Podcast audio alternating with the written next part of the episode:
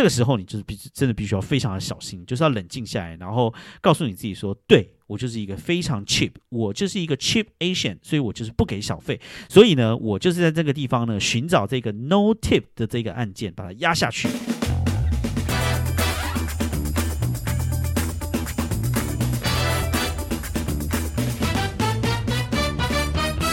欢迎收听纽约怀特大叔日志。大家好，我是怀特大叔。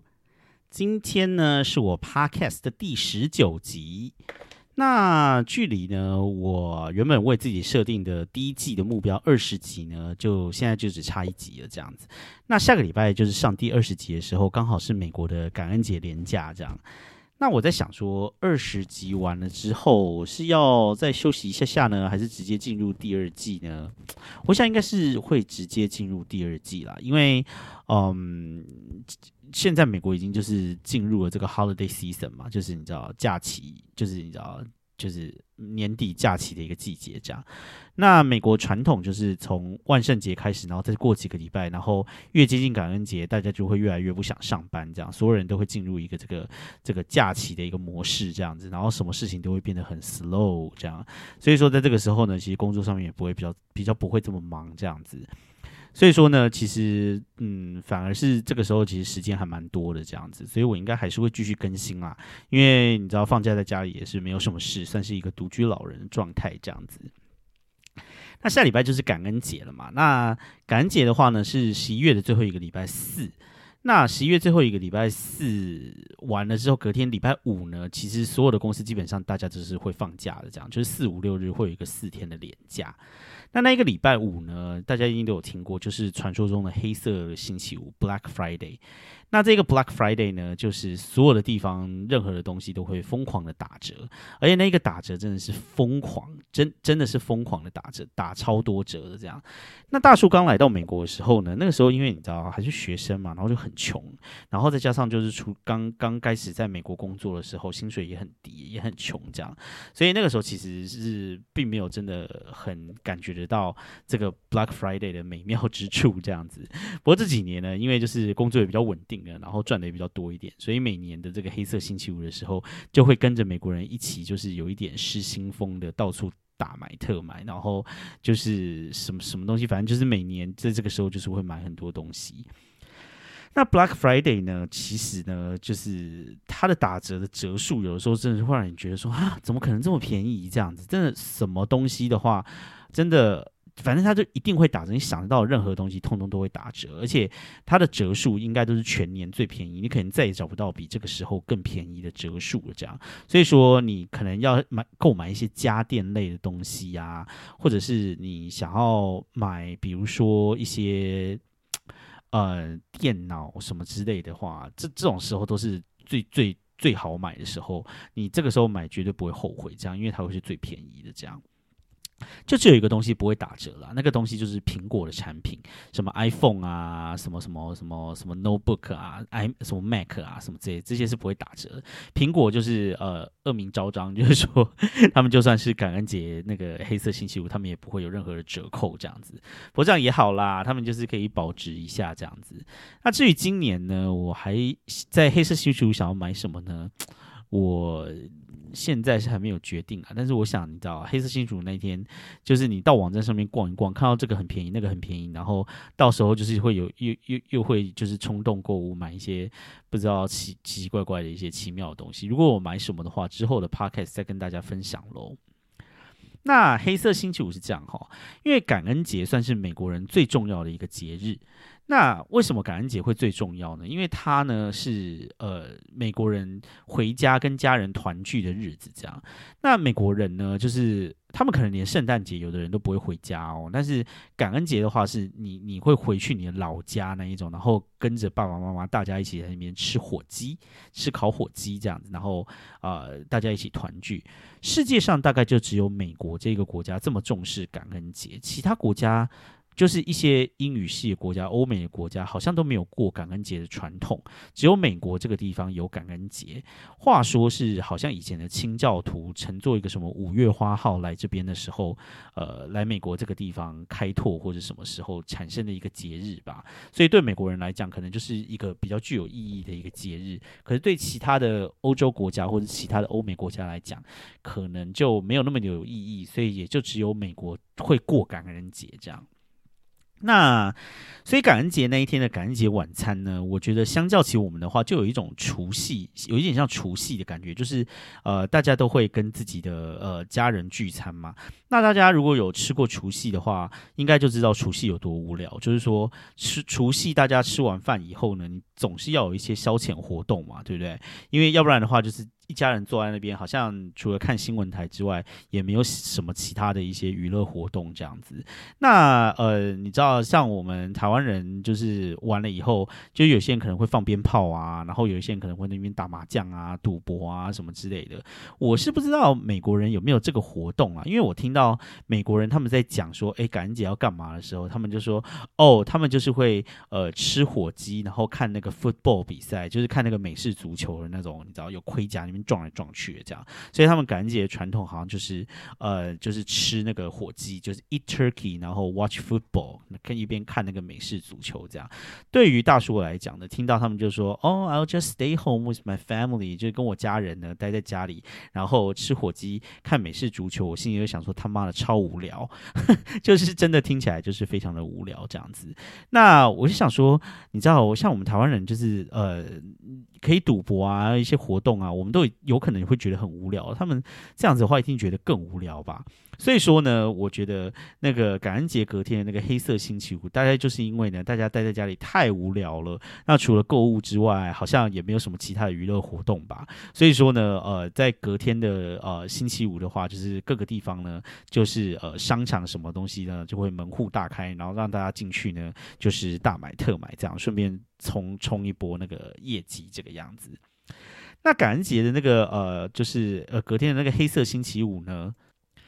各个商场里面。就是传统上他们都会有一特便宜的东西，比如说什么一台什么六十五寸的电视，然后只卖什么呃二十块这种东西，然后或者是呃什么一台电脑怎么样，然后什么只卖什么八十九块，就是你在那个里面，它可能有那种很限量的，啊，然后就是一些比较高价的东西，然后它卖非常非常的便宜，可是就只有可能只有三个或是五个这样。那很多的商场呢，它其实那个黑色星期五，哦它不是到了白天什么早上十点才开，它是。呃，感恩节那一天晚上的凌晨一过。就是呃，只要十二点一过，那些商场就会开，然后大家就可以冲进去那个商场开始买。所以说呢，如果去看那个呃美国的感恩节那天晚上的电视，到了十二点的时候呢，就是你十二点之前在那个商场外面呢，就会有很多人都在那边排队，然后等着要进去抢那些便宜的东西。然后十二点的时候就门一开，所有人就会往里面冲，这样大冲特冲这样子，然后去买他们要的东西，然后抢那个最低价的那几个三五东西，那这整个过程呢，就是如果你不讲的话，你就会以为好像是刑天宫在那边抢头香，因为就跟我们那个除夕感觉上是一模一样，就是说。他也是，就是你知道，午夜一过呢，门就打开，然后所有人就往里面冲冲冲冲冲冲冲。只是呢，呃，在台湾的话，大家可能就是为了要抢头香，要把香插进去香炉里面。但是在美国人呢，呃，在美国这边呢，就是拿着信用卡赶快刷刷刷，然后把便宜的东西带回家。这也非常符合美国人，就是什么东西都是以一种消费主义挂帅的一种一种那个美国的国家的文化这样子，其实也是蛮有趣的。所以说呢，呃，如果有机会的话呢，大家来美国。如如果刚好是感恩节的话，记得要多准备一点钱。那你在这个黑色星期五的时候呢，绝对可以买到非常非常好的价钱的任何东西，这样子。不过哈，有一点要注意哦，就是说，呃呃，每我会把除夕。比喻成呃感恩节比喻成除夕，就代表说呢，其实感恩节呢的时候呢，超级多的东西都会没有开，然后餐厅什么也都会不开。那现在的话是越来越多的餐厅什么是会有开啦，但是呃如果说你到了不是大城市，会乡下一点的地方的话，还是一样会是什么东西都不开的，就像我们过年除夕一样，外面有什么东西都不开，很多东西都不开。所以你如果说是感恩节来的话，你有可能观光也没有办法观光，然后甚至连要吃个饭可能都。都会有点问题，可能只能吃一些那种很难吃的那一种 Chinese takeout 那种，因为那个呃，对于中国人来讲，他们并没有所谓的感恩节嘛，所以那些呃外带的那些中餐馆的话，还是全部都会开，然后你就只能吃一些，比如说左宗棠鸡，或者是一些柳橙鸡或蜂蜜鸡这些东西，所以记得要小心一点。那如果说你是要感恩节来的话呢，最好还是有约个朋友可以到他家去吃饭的话，可能会是比较好一点的。好，那下个礼拜呢？如果说呢，真的有就是乱买一些东西的话，再来跟大家分享一下我买了些什么。这样，好，那今天要来跟大家聊一聊美国的小费文化。那听到大叔要聊美国的小费这件事情呢，是不是所有的人呢现在就打了一个大哈欠，想说天哪，这个话题已经聊到快要被聊烂了。那的确啦，就是有很多的，比如说 YouTube 啊，或者网络的文章啊，或者 Social Media 上面啊什么之类的，大家都在聊美国的小费文化在疫情过后有多么失控的这一件事情，这样子。那真的已经就是真大家都在聊啦，所以有点泛滥这样子。那至于说大叔为什么要聊呢？其实理由也是很简单，就是因为。我好像也没有什么其他话题可以聊，所以说 没有办法之下，就想说，那我也来聊一下小费好了。这样，那呃，我想就是跟大家分享一下，就是我亲身对于就是付小费这件事情的看法，这样。那美国的小费的历史跟这个小费文化起源呢？我想应该就是有很多 YouTube 上面都有一些介绍啦，然后 Google 一下也有，所以大家就自己去看。那大叔我在这个地方就不介绍了，因为我也没有想要介绍这些呃小费的历史啊跟文化什么之类的。那反正呢，美国现在呢就是是允许小费的这样。那我觉得美国这边比较特殊的一个地方哦，是美国这个地方呢在定这个最低公司的工资的时候呢，它是把可以拿小费跟不能拿小费的人分开的，这样。那现在呢，联邦呢，它的呃。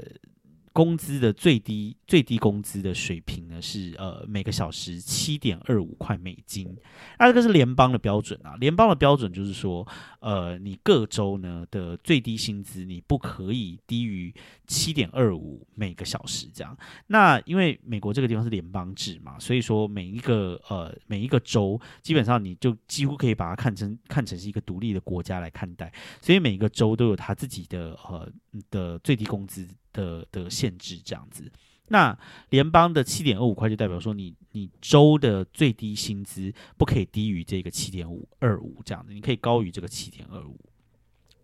但是呢，呃，有一种有一种那个呃呃受雇者呢，他叫做 tipped employees，就想说这种这种这一种受雇的人呢，他是可以拿小费的。那如果说是可以拿小费的话呢，联邦这边的基本薪资是多少？大家可以猜猜看。答案呢是呃每个小时二点一三块美金，哎，每个小时二点一三块美金的话，就代表说，如果你是比如说在餐厅可以拿小费，或是在哪个地方可以拿小费的这些员工的话呢，那这个雇主呢，就只要每个小时付你大概差不多七十块台币的最低工资就可以了耶。这个水平真的是有一点低的太夸张，而且呢，这个二点一三美金每小时呢，呃，是从一九九三年到现在从来都没有调过哦。现在啊，一九九三年到现在，一九九三、二零零三、二一、二二二零二零零三，呃呃，二零一三、二零二三，就代表说三十年来，这个呃，就是这个有小费的这些。呃，受雇者的最低薪资都没有变过，这样，那你可以想想，美国三十年之间通膨有多少，什么之类的，那他们还是领同样的最低薪资。那如果你是一个在餐厅或者在可以领小费的任何地方的受雇人员，你每个小时只能领七十块的话，然后现在各式各样的物价又一直不断的通膨的话，那你唯一的方法就是你只能跟客人要更多的小费嘛，这样子的话，你的这个生活才能够维持下去。所以说。这个也是呃可以理解的，但是我只是觉得很奇怪哦，就是这个按照最低。按照理说来，就是说这种最低工资还是什么之类的，不是就是应该按照比如说社会的发展或者经济的发展，或是通膨的数据，然后慢慢把它涨上去吗？为什么这个二点一三美金可以三十年从来都不调啊？我不知道诶。那所以就是放任这个呃，就是这一些领小费的这些受雇人员，每个每个小时只领七十块台币的薪水，然后不断的去伸手跟消费者要钱。在这个嗯通膨的压力之下呢，他也不会因为真的因为这样子就去调员工的薪水，因为最低薪资就是就是从来都没有调过嘛，所以他可以理有理由的不去调呃员工的这些水这些呃薪水这样，然后就让员工就是去要更多的小费来补助这个不不不够的部分这样，所以我就觉得其实这个整个制度来讲都算是蛮不合理的这样子。所以说呢，呃，大叔我本人呢，就是其实也是非常抗拒这个小小费文化的。不过还好有一件事情哦，就是大叔我这个人呢，就是就是你知道亚洲人嘛，那亚洲人呢，其实在美国有一个根深蒂固的刻板印象，就是说亚洲人很 cheap，就是亚洲人很小气。那对于我来说呢，其实亚洲人很 cheap 的这个刻板印象呢，其实对我来讲，反而是一种。一种武器，你知道吗？反正我亚洲人，我就是 cheap 这样子，所以我走在路上呢，如果别人要跟来跟我要小费或什么之什么之类的呢，我就可以就是你知道，很大大方方就是不给小费，或是我就很大大方方的给了很低的趴数的小费这样子，然后我也不会觉得就是有点丢脸。那我在这边就先来比较一下，就是说呃，疫情前跟疫情之后的差别好了。那我刚来到美国的时候，那个时候当然是没有疫情嘛，而且离疫情还是很远很远之前。这样，我来美国的时候是二零一五年。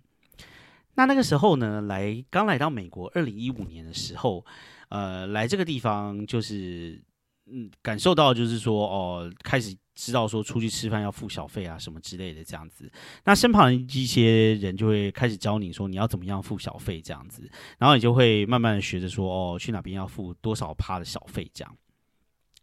那那个时候呢，我们受到的教育，也也不是说教育啦，就是说旁边的人就是跟你这样，然后你慢慢的就会摸索出一套给小费的方法，这样大概就是这样哈。就是说，如果说呢，你去的地方是呃没有人做桌边服务的，就是比如说呢，你就只是去外带一个东西哈，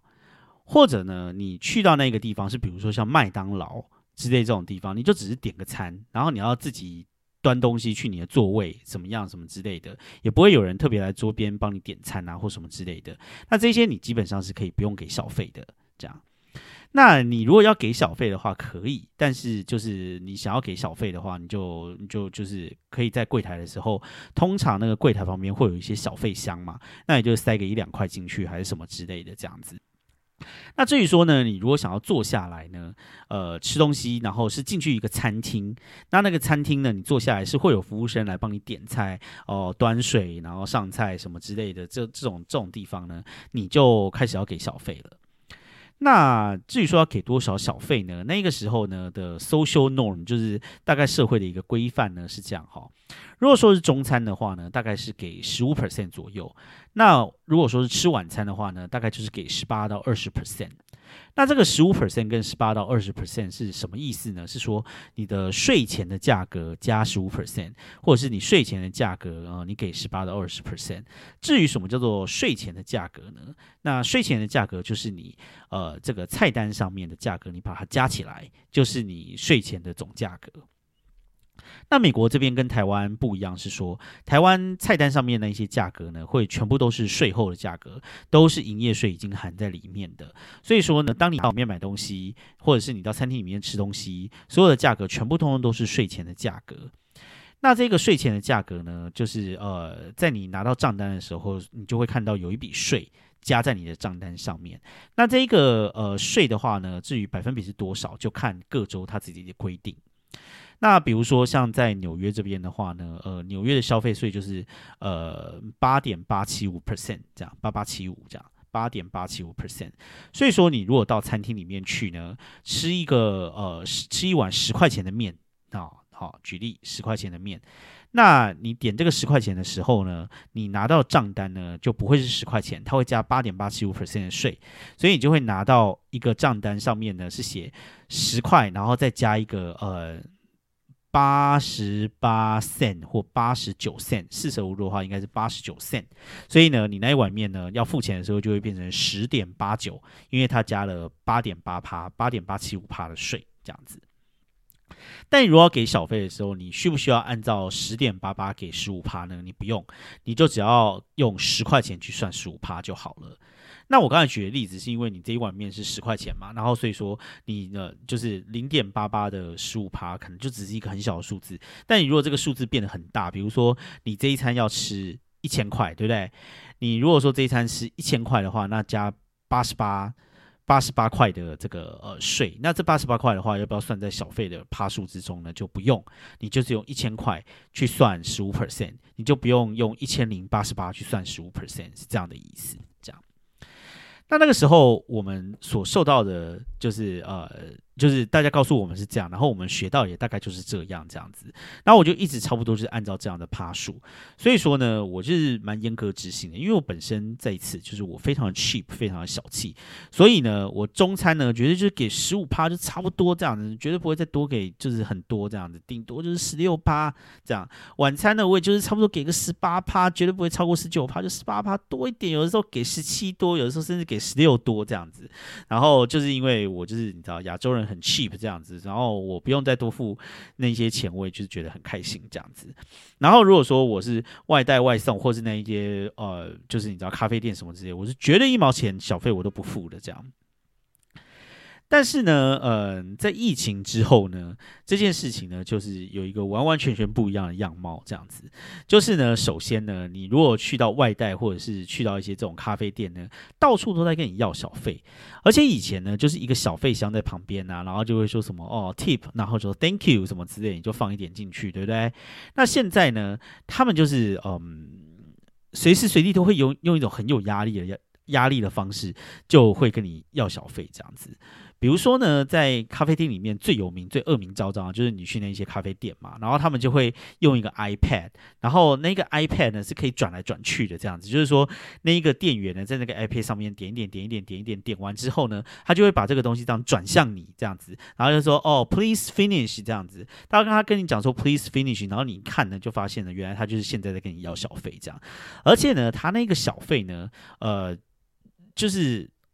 嗯，你可能会以为就是说我刚才那个十五十五趴起跳，什么十五趴、十八趴、二十趴，没有，就是那个那种那种转转乐呢，刚出现的时候呢，我原本观察说，它大概是从十五十八趴开始起跳，这样就是十八趴，然后哦二十趴，然后可能二十二趴这样子，然后到现在呢就越来越夸张，就是说它变成二十趴，然后二十三趴，然后二十五趴这样子，然后呢现在听说有更夸张的，就是说它直接就是什么二十三，然后二十五，然后然后还可能跳个二十八什么之类的，就是就越来越多这样子。那这上面呢，就是说你如果就是就是屈服于他给你要小费这个压力之下呢，你可能就不小心就什么二十趴你就按下去了这样子。这个时候你就是必真的必须要非常的小心，就是要冷静下来，然后告诉你自己说对。我就是一个非常 cheap，我就是一个 cheap Asian，所以我就是不给小费。所以呢，我就是在这个地方呢寻找这个 no tip 的这个按键，把它压下去。如果没有 no tip 这个按键呢，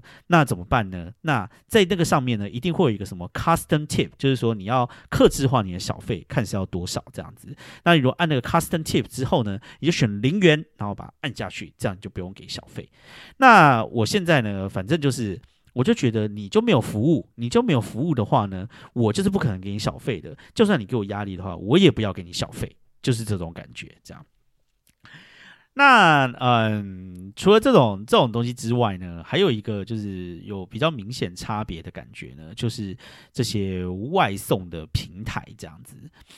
那这些外送的平台呢？其实从以前开始就一直有有一些这种给小费的文化啦，就是像我什么 Uber E 啊，或者像这边有一些外送的平台，呃，比较有名就是 DoorDash 嘛，然后还有一些叫做呃什么 Seamless，还有一个叫 GrabHub，这些都是比较有名的，在美国的一些呃就是外送的平台。美国是没有 Food Panda 啦，但是美国现在是有一些中国人开的一些这种外送的平台，好像有一个叫做熊猫外卖还是什么之类的吧，好像就是有很多的一些中式料理在上面。这样，那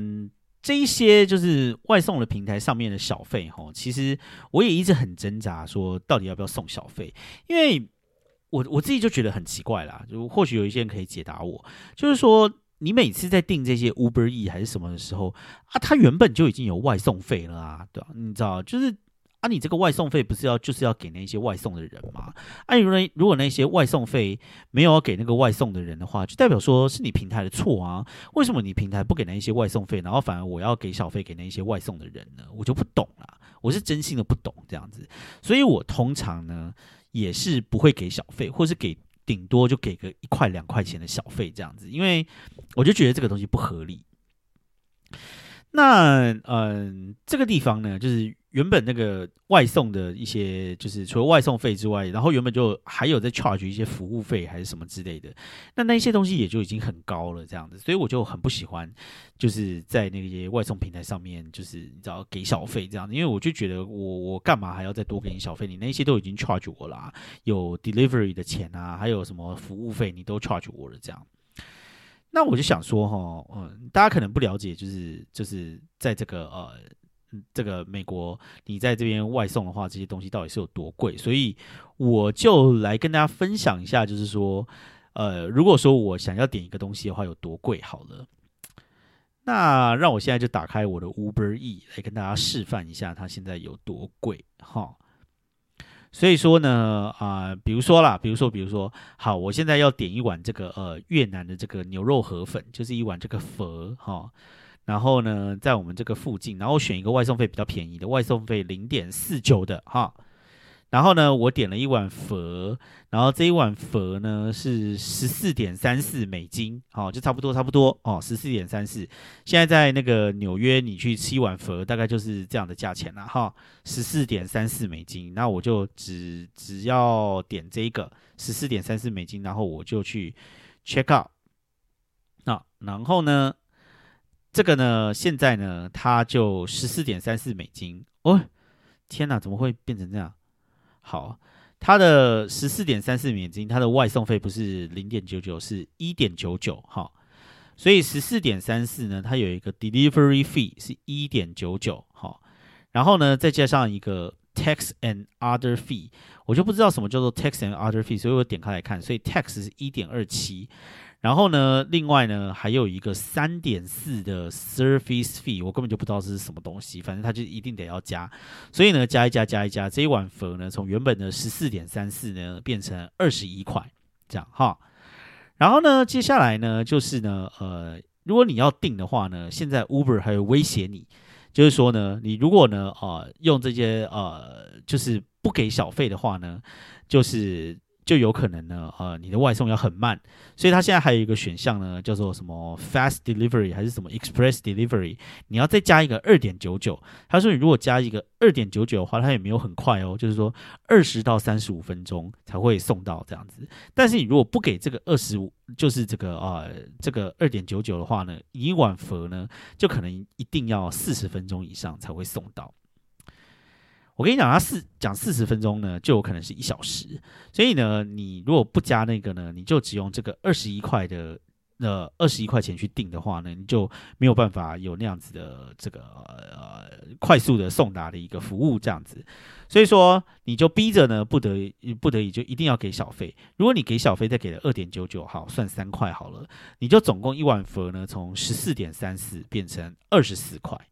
所以说呢，你就是。二十四减掉十四点三四，就是说呢，一碗佛呢从十四点三四，然后呃你要外加九点六六的钱，好 tax，然后 delivery，然后才有办法你知道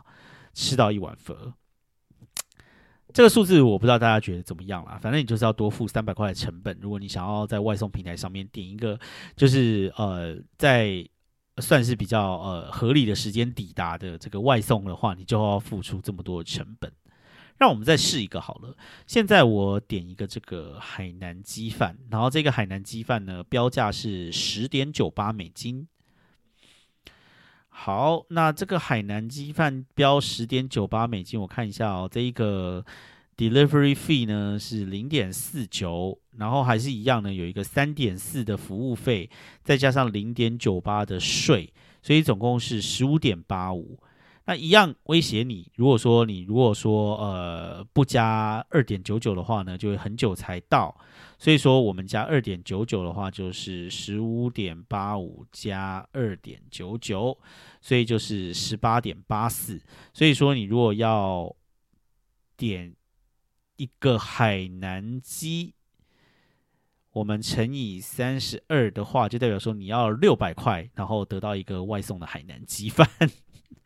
哎，那刚才那个佛是多少？我刚才是讲说二十四块，是不是？二四乘三十，因为等于要七百二十块台币才能得到一个外送的这个牛肉河粉，这样子。不知道各位客官觉得这样子的价格是如何呢？我个人是觉得他妈的真的是太贵了。到底是谁要用 Uber E 去点这些外送的东西呀？除非你今天就是有很多人可以一起跟你 share 这些东西，否则否则你如果一个人的话，你这真的是没有没有那个本钱可以去点这些外送的，因为真的太贵了。你每个什么东西都要 service fee，还要 delivery fee，然后最后还一定要强迫着你给小费这样子，否则你就会很晚，东西会很晚才到。我觉得这到底是一个什么样奇怪的文化？话，那最近呢，就是好像不止 Uber E 会这样子，那连那个其他的外送平台也会这样。听说呢，另外一个比较大就是 DoorDash，在这个 DoorDash 呢，听说就是你在结账的时候，在最后之前，它就会跳出一个。一个讯息，然后跟你讲说，呃呃，so we encourage you to give tips，这样就是类似这样，就是说我们鼓励你给小费。如果你不给小费的话呢，那就有可能你这个东西要很晚很晚才会到哦，就在那边就是逼着要威胁你，就是一定要给小费。这就是让你觉得好像。有点荒唐，就是说，呃，你那个司机还会根据那个呃你给的钱的这个呃顺序，然后呃，就是你在送东西的时候再排一个先来后到这样子。那你可能会觉得说，好啦，那我就不给小费，我就等就是了吧。哎，很不幸的是，有的时候。就是你如果不给小费的话呢，甚至你好像会找不到司机送。这个不是我本人自己的的的的遭遇啊，是我室友了。因为我我就是不太喜欢点外送这样子，我可能就是会在 Uber E 上面点了之后，然后我去店里面拿这样。我想说走一下，然后不用付这些有的没有的钱，那就是我就就会觉得比较 OK 这样。但是我室友的话呢，他就是会点那个外送这样。那他就说之前就有点过外送，然后后来呢，他就没有给小费，还是还是他小费只有给一块还是什么之类的。结果呢，想不到他的单呐，就是没有司机愿意送诶。所以说就是没有给小费的情况之下，然后摆着摆着摆着，最后这一单就被取消了。所以说就是现在已经严重到这种地步，就是说如果你在外送平台上面不给小费的话，你可能到最后你的单就是没有人帮你送，然后你就订不成这样子，然后逼着你一定要给小费。所以说呢，很多人在讲说小费文化失控，感觉上是真的有一点失控诶。嗯，哎，我不知道，反正现在就是什么都是钱的时代。那现在呢？大家说呢？呃，就是说给小费的这个标准，好像变成就是说，如果你中餐呢的小费呢，你就差不多要给到十八趴。那如果是晚餐呢，可能就要给到二十到二十五趴。听说呢，现在有很多人呢，如果出去吃晚餐的话呢，都是会给到二十五趴的。唉，我就觉得。给到二十五趴，真的是让人觉得有一点不可思议。就是你你你每次出去的话，你的钱都要贵个四分之一这样子，就会觉得说，哎，这个就是为什么要把这些成本转嫁到我们这些消费者手上呢？因为我们消费者也是很没钱呐，对不对？然后我们出去，我们也赚的钱也是辛苦钱呐。你很辛苦，我也很辛苦啊，对不对？你要吵的话，你应该要去跟你的老板吵，要他帮你加薪吧，而不是来一直跟我们要小费吧。哎，不过算了，同是天涯沦落人，你知道，我们也不敢去跟我们老板要要加薪啊，所以说，我想他们应该也是不太敢跟老 老板要加薪吧。I don't know。最后呢，我我是觉得哈，有一些东西哈，我我觉得要给小费的时候，我老是给的心不甘情不愿的，在这边也分享给大家，看看大家觉得我这样的感觉有没有道理哈？就是就是呢，嗯。给小费哈，我觉得是，比如说我今天去餐厅，对不对？那我付出的钱，我是买了食物，对不对？但是我付出去的这些钱呢，我没有买你的服务，所以我给一些小费，那些小费就是用来买服务的。就是说我这一些钱呢，可能是我的食物的成本，或是我厨房里面人员的成本，对不对？但是呢，我我这一些是买我这一份。吃的东西，比如说吃碗牛肉面或什么之类的，但是因为有有这个 waiter 来帮我服务嘛，对不对？所以我现在这个小费是给这些 waiter，因为他给了我一些 extra 的服务，所以我给他小费，我 OK。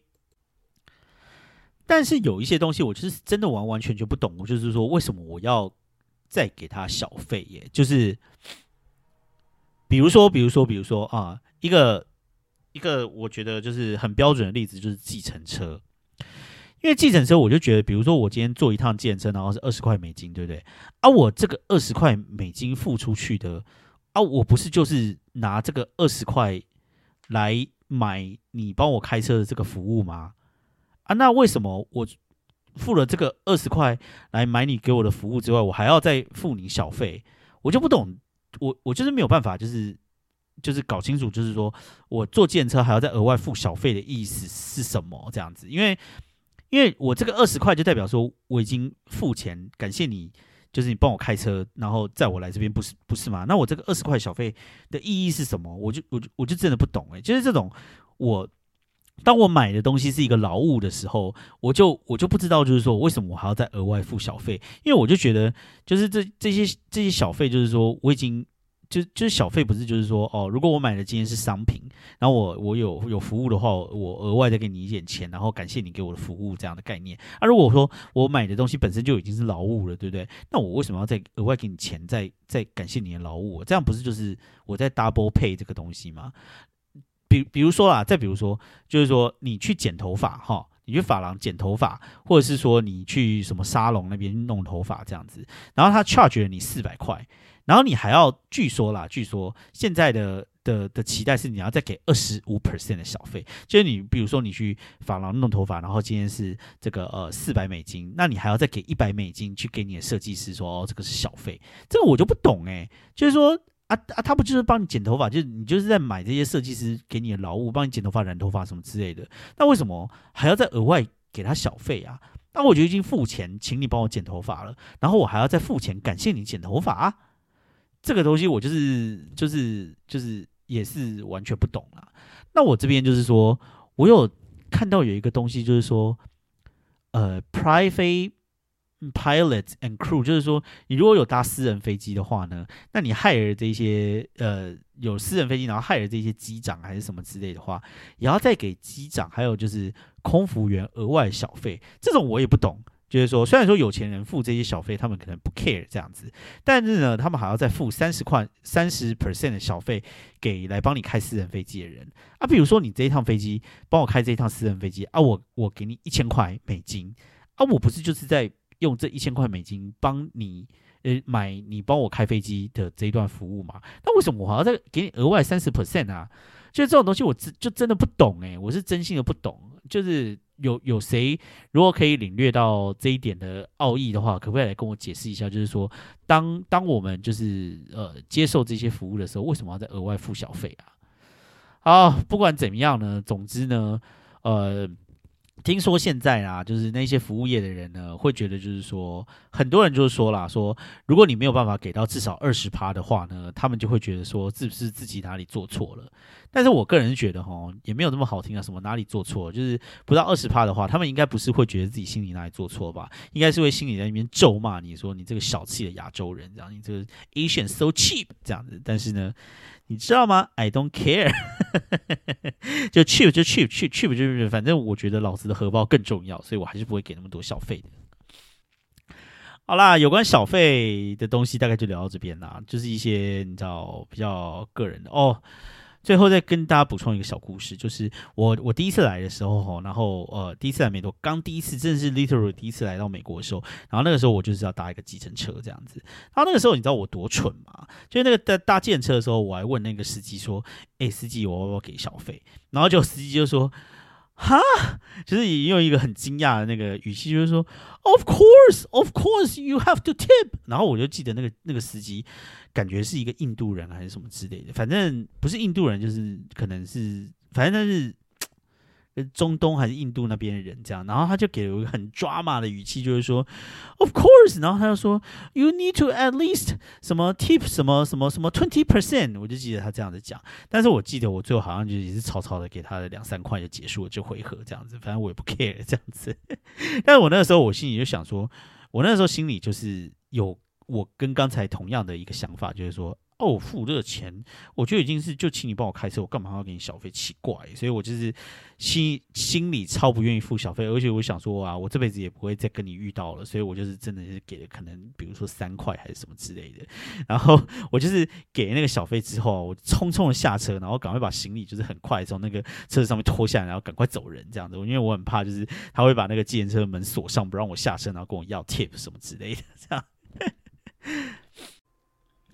好，今天呢，最后想要跟大家来聊一聊有关在纽约洗衣服这件事情哈。在好几年以前，可能二零一八年、二零一九年吧，三立呢，它有一个就是呃新闻专题的一个单元，叫做《消失的国界》。然后呢，那个消失的国界呢，被下了一个标题，就说。呃，在纽约呢，能在家洗衣服是个成功的象征。不知道大家有没有看过这个三立的专题？反正呢，他就是在讲说呢，纽约这个地方寸土寸金啊，然后很多人的家里呢，其实通通都没有洗衣机。那如果呢，你呢在家里够大，然后有地方可以让你在家里呢可以装一台洗衣机的话，就代表说呢，你一定很有钱，或者是呢，你一定是呃很成功的一个人这样子。那没有在纽约住过的人看到这个标题的话，可能会有一点不知道为什么在家里洗衣服会是一件这么困难的事情。但是呢，如果说你在纽约住过的话呢，你就会知道说，呃，纽约这个地方呢，就是你只要出去租房子哈，绝大部分可能百分之八十左右租屋处，或者是呢，甚至你自己买房子的话呢，呃，你的房子里面呢都是不会附洗衣机的，然后呢也没有办法装洗衣机，很。多的地方。那至于为什么会是这样呢？当然，钱是一个很重要的因素啦。但是呢，我查了一下哈，就发现呢，其实呢，还有一个很重要的原因，是因为哈，呃，纽约这个地方有很多的大楼呢，其实通通都是建了很久的大楼。因为纽约这个地方有没有地震，也没有什么嘛，所以说他们在呃，可能一九二三零年代的时候，他们就已经开始会建一些，比如说十几二十层楼的大楼，然后让大家住这样。那这些呢，叫做呃二战前的呃所建造的大楼，英文叫做 pre-war，就是说呃在二次世界大战之前建的这些大楼呢，因为在那个时候其实洗衣机并不是一个很普遍的东西，所以说呢，其实那个时候建的大楼啊，里面的房子呢，根本就没有把洗衣机呃放进就是你日常生活中考虑的一个东西这样子，所以说呢，其实现在这些大楼还是非常多人在住哦，而且这现在这些大楼还是很频繁的在市场上交交易啊，还是什么之类的这样子，有很多八十年、一百年的房子，现在还是有很多人在买卖啊，然后搬进来、搬出去这样子。所以说呢，呃，那些地方当然就不能装洗衣机，所以呢，你就必须要找地方洗衣服这样。那一般呢，就是说，可能稍微好一点的大楼住的那种地方的话呢，可能它的呃地下室还是什么地方，其实是会设一个洗衣间，所以呢，你就到那个地下室那个地方去，然后也是一样用投币洗衣这样。但是呢，如果你不是住那一种比较好一点的呃那一种大楼式的建筑啊，你可能就是一般在外面租房子，或者是像大叔一样住的地方呢，就是其实就只是一个一般的一栋。就是木造房屋，然后这个房子看起来可能也有一百年了吧，然后它有每一层楼隔一隔，然后房东把它租出去。像这种地方的话，就更不可能会有那个洗衣机在房子里面装这样子。你如果自己想要装洗衣机的话，我稍微研究一下哈，最主要的是你要有水管跟排水这样。但是问题是一般的家里面根本就没有地方让你可以有放得下就是装水跟排水的地方。然后呢，美国这个地方跟台湾不一样，它。一般的房子都不会有一个那种后阳台，因为一般台湾现在就是大家会有一个后阳台让大家洗衣服晾衣服嘛。那其实美国这边大部分的房子我看都是没有这种后阳台的，然后它会有一个前阳台。可是问题是呢，美国就是好像对于前阳台的那种就是管理还算蛮严格的，就是会跟大家讲说你前阳台就是不可以洗衣服，不可以晾衣服这样，否则的话他们就会罚你钱啊，还是什么之类的。所以说就逼着大家呢一定得要出去洗衣服。那现在呢？呃，全纽约市呢的洗衣店呢，我查了一下，大概有几家呢？就发现这个数字还蛮惊人的，就是整个纽约市里面呢，大概有三千家左右的洗衣店哦，这个其实还蛮多的哦。那呃，我不知道台北市有几家，我现在来查一下台北市有几家洗衣店好了。好，我查到的呃是说一百一十年，一百一十年的话，就二零二一年六月底呢，台北市有两百七十七家。那台北是就算两百万人口好了，所以说呢，呃呃，纽约的话就算大概八百万人口嘛，哈，那这样子的话呢，呃，四倍，那瑞所以说啊，好，三百乘以四的话，就是呃，如果说八百万人口的话，台北依据台北市的密度的话，大概是有一千两百家，所以说纽约这个地方的洗衣店的密度真的是特别的高，因为有三千家左右，就代表说纽约这个地方的洗衣店的密度呢，大概是台北市三倍左右这样子。那呃，这一些洗衣店大概会聚集在哪些地方呢？那呃，基本上呢，就是说呃，在皇后区是非常多的，然后跟布朗克斯区还有布鲁克林区最多。那因为这些地方就是啊，还是跟一些 就是经济比较有关系吧。这些地方大部分都是一些呃移民的人呐，然后或者是一些多种族的人，然后他们来到这个地方，可能就是呃还没有那么的有钱嘛，所所以说呃很多人就是都没有办法住得起很好的家里有洗衣机的房子，所以说呢就是要出去洗衣服这样。那洗衣服这件事情呢，其实呢，不知道大家对于。那种洗衣店的想象是什么？在大叔就是对于洗衣店的想象，哈，就是说，呃，以前啦，还没有来到来到美国的时候啊，就是会有一些那种那种电影里面啊，还是什么之类，然后就会有一些那种。你到了那个洗投币式洗衣那个地方去，然后就有一些浪漫的一些呃邂逅，在那个地方有一个白妞，然后呢，她呃就在那个地方吃着苹果，然后看着书，然后等着自助洗衣，然后呢，在那个地方你就跟她相遇，然后相遇了两三次之后呢，就跟她攀谈，然后呢就会开始一段美丽的恋情，大概是这种感觉的吧，对不对？就是很多地方好像把洗衣店都拍成这个样子，但是说老实话哈，就是你到纽约这边来之后，就会发现。说洗衣店根本就不是那个样子，因为洗衣店哈，其实就是有很多人都要去共用那个洗衣店嘛。然后你知道一般人啊，就是能够去洗衣服的时间，大概就是那种，就是你知道，比如说周末的下午啊，礼拜五的晚上啊，你知道，因为平常上班累都累个半死，所以你也不可能洗衣服嘛。所以大家就是在洗衣服的时候，都是一些会在一些高峰的时间去洗衣服这样。所以呢，洗衣店里面呢，就是通常就是。都是会，你知道很吵，然后充满了人，然后你知道这个那个里面大家都要抢洗衣机啊，然后你知道叽叽喳喳的这样子，呃，其实跟那个呃电影里面所描述的那一种浪漫的景象呢，其实是差蛮远的啦。而且呢，就是呃，这个这个洗衣洗洗衣服这件事情啊，就是嗯，你你可以试想一下啦，就是说你平常比如说你要洗衣服的话，你就是很容易嘛，对不对？你就到你家的那个后阳台那边去丢一下，你甚至可以天天洗衣服都没有关系，每天有个两三件洗一下洗一下这样子。在台湾，我常常听到有人讲说，哦，我很喜欢洗衣服啊，我每隔两三天我就洗一次这样子。但是我跟你讲，如果在纽约的话呢，你绝对没有办法这样洗衣服。第一个是因为哈，你要去洗衣店哈，它不会，就是很多人都不会在你楼下就就有，就算在你楼下也非常的麻烦，你知道吗？因为你就是要把你的衣服就是要全部包一包，然后你要坐电梯到楼下去，然后像大叔我呢，就是家里是没有洗衣机的，所以就往外走。那那些洗衣店也不可能就在你家楼下嘛，他可能你，比如说我这边走到我最近的洗衣店呢，大概要走个七八分钟，那这样子还算是 OK 的。这样，那有一些人可能要走个十几分钟这样子，好，然后呢，你去那个地方呢，然后你投币下去以后呢，你在那个地方半个小时，你就是要在那边等嘛，对不对？你总不能说呃中间又回家，然后走回家之后你又要走过去了，因为洗衣洗一桶衣服大概可能就是半个小时嘛，对不对？所以说你这样走来走去，好像也也那个时间好像。也不太对。然后呢，等你洗完衣服之后呢，你可能还要烘衣服，这样，因为你家里可能没有地方可以让你晾衣服，不像有后阳台还是什么之类，所以你会烘衣服。那烘衣服的时间就更久，烘衣服的话，一般可能要个差不多四十分钟、五十分钟。如果衣服多一点的话，可能一个小时。所以你整个那个洗衣服加烘衣服，可能至少就要一个半小时了。然后再加上你走去的时间、走回来的时间，然后再加上你中间洗好了衣服要把它丢进烘衣机的时间加一加，每一次洗衣服呢，大概也要两个小。时时的时间，所以你自己想一想，你怎么可能就是每隔两三天就会洗衣服？你一定都是会把那些衣服积到很多很多以后，你一次拿去洗，这样子最符合你的时间成本嘛，对不对？那另外呢，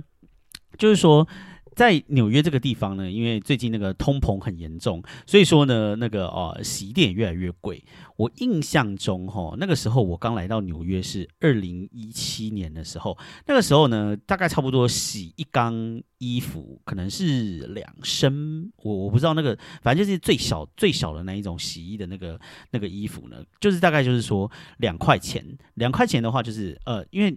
那个美国的那个币值有一种叫做 quarter，quarter 就是你知道二十五分，所以四个 quarter 就是一块钱，所以那个时候很容易找到，比如说这只要八个 quarter 两块钱的，或者九个 quarter 二点二五的这样子。但是呢，现在就是动辄都要什么二点七五啊，三块钱啊，三点二五。所以说呢，洗衣服呢也是有一个很明显的一个通膨在这个城市里面发生。所以你也没有办法，就是每隔两三天去洗一次，你一定想说把衣服积多一点之后，然后。再拿去洗嘛，对不对？这样子的话比较符合成本效益，否则你每次去呢都要就就是都要花那个钱，就是你知道，然后又要花时间这样，所以你就根本就不可能呃，就是。一天到晚这样子洗衣服，所以也不是说就是脏还是怎么样，是因为洗衣服这件事情呢，说老实话就是真的很麻烦，所以没有办法，就是你知道，像有一些台湾的人就是说，哦，我在洗衣服两三天就洗一次衣服，什么这件事情，我觉得在纽约呢是很难发生的，除非你家是真的有洗衣机啦。但是其实绝大部分的人，可能纽约百分之八十的人家里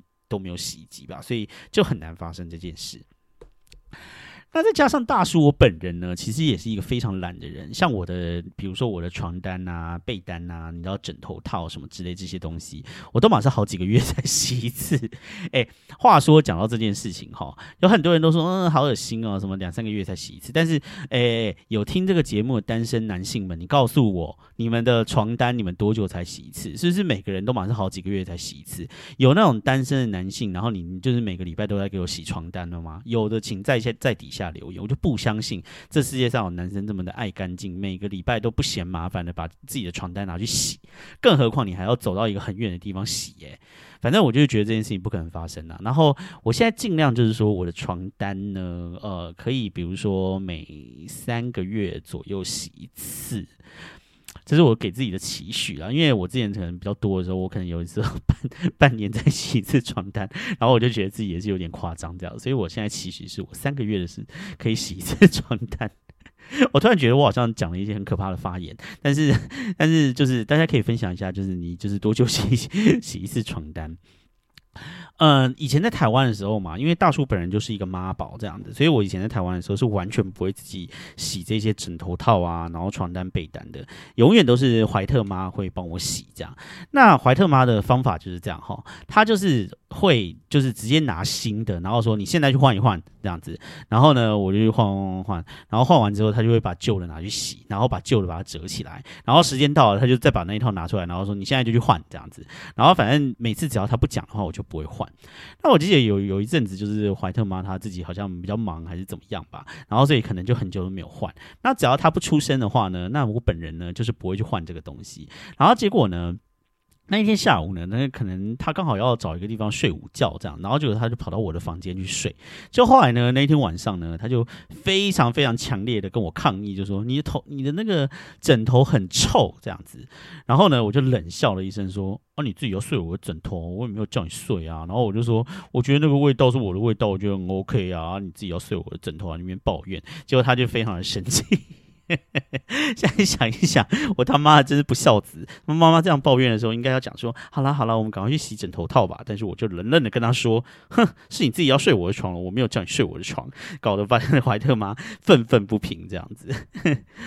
所以说呢，现在出来呢，自己变成一个那个你知道单身在外的人呢，我的确是非常少洗这些床单被单，但是还好跟台湾比起来是呢，呃，美国气候大部分就是比较干燥，所以说身体也比较不会流汗什么之类的，所以说躺在上躺在那个床单被单上面呢，基本上是也不会太臭啦。我个人觉得哈，如果有机会的话，来躺一下我的床吧，来告诉我一下，就是这些东西到底臭不臭？很奇怪的一个邀约，我到底在讲什么？好，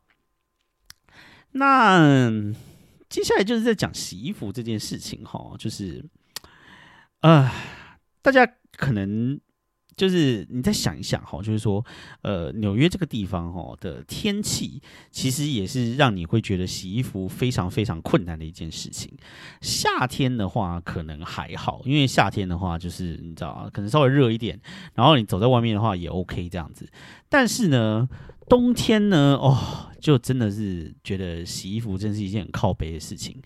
呃，冬天的时候哈，外面可能是零度，有可能是零下。甚至有可能是下雪，大家可以。知道下雪的时候，想象一下下雪的时候，如果路上通通都是雪的话，这个路有多难走嘛？然后呢，你待在你的那个房间里面，吹着暖气，又暖又舒服，躺在床上。但是呢，你已经没有内裤可以穿了，你也没有衣服可以穿了。然后呢，你就想说，哎，我今天不洗衣服真的不行，好烦哦！如果没有洗衣服的话，我下礼拜呢就通通都没有衣服可以穿了。难道我要跟周杰伦一样，一个月呃，就是一个礼拜都不穿内裤吗？啊，想一想就说好吧，就出门洗衣服。就一出去呢，就是寒风刺。刺骨，或者是路上通通都是雪，然后你要在那个地方呢，就是你知道，慢慢的行走到很远的地方去洗衣服啊，怎么想就会觉得这件事情呢，真的非常的辛苦。所以说呢，洗衣服这件事情啊，真的就是你必须要特地的把时间空出来，然后好好的去规划这一个行程，否则呢，你家里衣服可能就会堆积如山。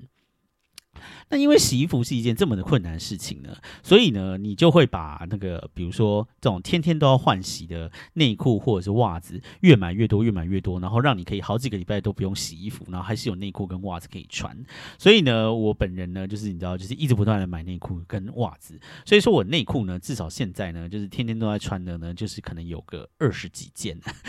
就是让让我可以，比如说我三个礼拜不洗衣服的话，我可能还是有衣服可以穿的一个程度这样子。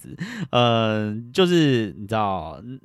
就是为了为了可以拉长这个洗衣服，不要做这么麻烦的事情呢，真的是下尽了各种的努力，然后投资了各个成本，然后就希望不要就是背着一大袋衣服，然后在外面走来走去，真的是呃，反正就是很怀疑人生的一件事情。这样，洗衣店这件事情呢，对纽约的人有多么的重要呢？呃，我之前有看到一个新闻哈啊，这个是二零二一年的新闻。在人间福报，我都不知道人间福报是什么东西。然后，但是他说呢，嗯，就是说有一些呃地方呢，比如说像曼哈顿的某一些地方呢，是比较高级住宅区的地方。比如说曼哈顿的上西区，就是 Upper West 那边，那边呢，因为就是是比较多。比较有钱的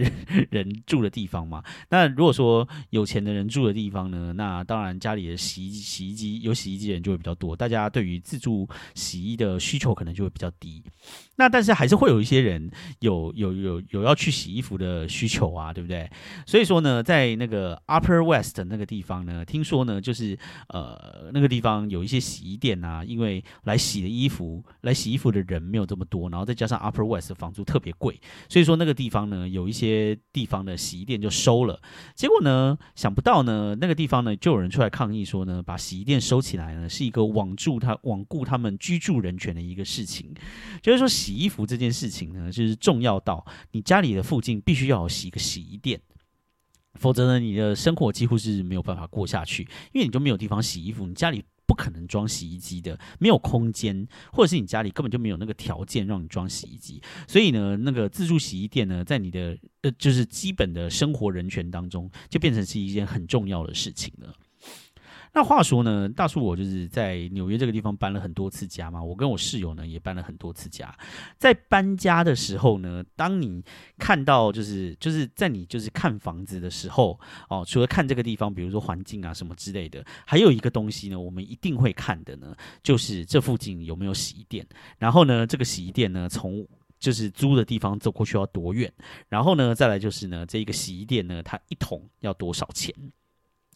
那我家附近呢，其实。现在是有两个洗衣店，走路的是比较近，大概都是七八分钟。那一个洗衣店呢是韩国人开的，但是不知道为什么韩国人开的那个洗衣店一桶非常的贵，好像要三点七五块吧，就超级超级贵。那另外呢有一个是中国人开的，那我们刚搬来的时候呢，一桶好像是差不多二点二五吧，但是现在也涨到二点七五了这样。不过二点七五比起三点七五还是便宜非常的多，所以呢我还是会都会到那个中国人的地方洗。那那一个地方的的洗衣店呢，我只能说呢，完全就是一个皇后区的一个你知道人生的一个景象，生活的一个拼图的感觉。就是呢，在那个地方呢，如果你呢，嗯，周六下去洗衣服的话呢，你就会看到很多很多的一家各式各样的人，比如说西语裔的人啊，哦，菲律宾的人啊，和中国人啊，你知道各式各样不同人种的人，然后呢，就会推着很大。很大的一个车子，然后上面就是大包小包，然后妈妈的们就会就是带着全家的衣服，然后要到那个洗衣店那个地方呢，准备来一场大战斗，这样子洗了一个下午的衣服，这样。那你那个时候去的时候呢，你就很容易进去的时候，你就根本就找不到位置可以洗衣服，所以你可能就要背着那个大包的衣服在那边等，然后呢，等了一阵子之后，好不容易有一个那个呃洗衣服呃洗衣机空出来的时候，你赶快把衣服投进去之后，然后接下来就是漫无止境的等待嘛，然后呢。洗衣店里面通常那个位置也是坐的位置，也是不会很多，所以你可能就是要在那个地方等，然后看看呃，比如说有没有地方可以坐啊。如果没有的话呢，可能就是要去外面走一走，到附近可以逛的地方逛一逛，什么之类的这样子啊。再一次。再一次呢，就是说，如果说夏天的话，真的是还好，你还可以在外面走一走。可是如果是冬天，然后尤其是又下雪的话，外面真的非常的冷，你真的就是会想要找一个地方坐下来，然后缩在那边。就是那个时候其实没有很适合在外面走，因为太冷了这样。所以呢，就是如果说你找不到位置的话呢，你在那边等那一缸洗好的衣服，呃，可能就是会等的有一点痛苦这样子。那最后呢，这个话题再回到我刚才讲到一个，就是呃，就是。二战前的那个建筑，就是 pre-war 的一个建筑。Pre-war 的这个建筑，哈，就是有一点像，嗯，台湾人也常常就是说老建筑的建材会用的比较好，什么之类的这样。所以说呢，其实，在纽约这个地方，大家对于 pre-war 的建筑的印象也是说，你知道都会比较坚固，然后都会用一些比如说钢筋水泥啊，然后呃建材也用的比较好，什么之类的。而且呢，呃，pre-war 的建筑呢，如果到这到现在的话，可能至少也有个八十年或一百年这么久的这样子。然后，呃。他们那一些建筑，可能那个时候呢，呃的建筑风格可能跟现在不一样，然后很多人会觉得那个时候的建筑风格比起现在更为典雅，然后不会像现在的建筑看起来就是好像通通都一样这样子。所以说有很多就是甚至是很有钱的人很喜欢去住这些老房子这样。然后尤其是呃在曼哈顿有一些地方哦，比如说上东城或上西城那一个地方呢，他们其实那个地方有钱人住的那些很多都是。Pre-war 建筑哦，就是那一些呃长得很漂亮的，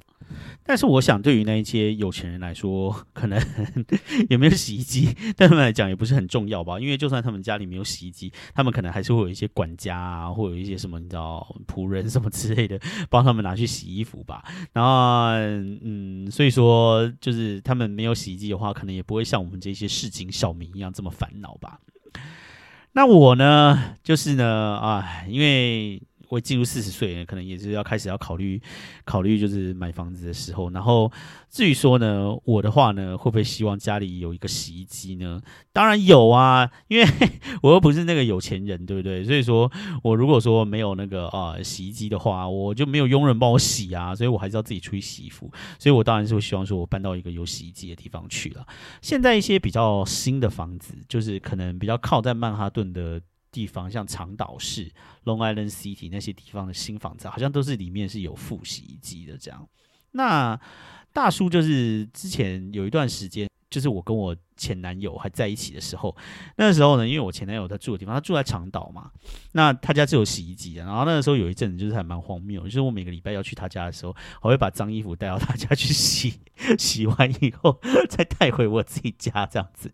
想想其实那段时间也是还蛮荒谬的。不过家里有洗衣机真的是一件很方便的事情啊，所以住在台湾的人们真的大家呃就是每次洗衣服的时候就是且洗且珍惜，好不好？好啦，那洗衣服的东西就跟大家聊到这边了。那今天呢，就是聊了小费还有洗衣服这两件事情，真的是就是每个住在纽约人可能会遇到同遇到的同样的问题吧。如果你下次来纽约的话，也可以注意一下纽约到处都有的洗衣店，你可能会发现就是说，就是纽约洗衣店的那个密度真的是高的不得了，也算是一个纽约的特殊风景吧。好，那今天就大概差不多跟大家聊到这边喽。希望呢，我们下个礼拜大家都有一个美好的一周哦。在此呼吁哈，就是如果说呢没有订阅我的 IG 的人，赶快去订阅我的 IG，我下面的那个都有我 IG 的连接。我已经真的是太久没有人来订阅我的 IG，我都不知道该怎么办。有没有一些 social media 的大神可以教我一下，怎么样去冲一下 IG 的人数啊？啊，那如果你喜欢我节目的话呢，希望你可以帮我一个五星好评，然后也希望可以在呃 Apple Podcast 或者是在在 IG 留言跟我互动一下。然后呢，也最重要是呢，可以把这个节目分享到你的 social media 上面，给更多人听到。那今天的节目就大概到这边喽，啊，我们就下个礼拜再见，拜拜。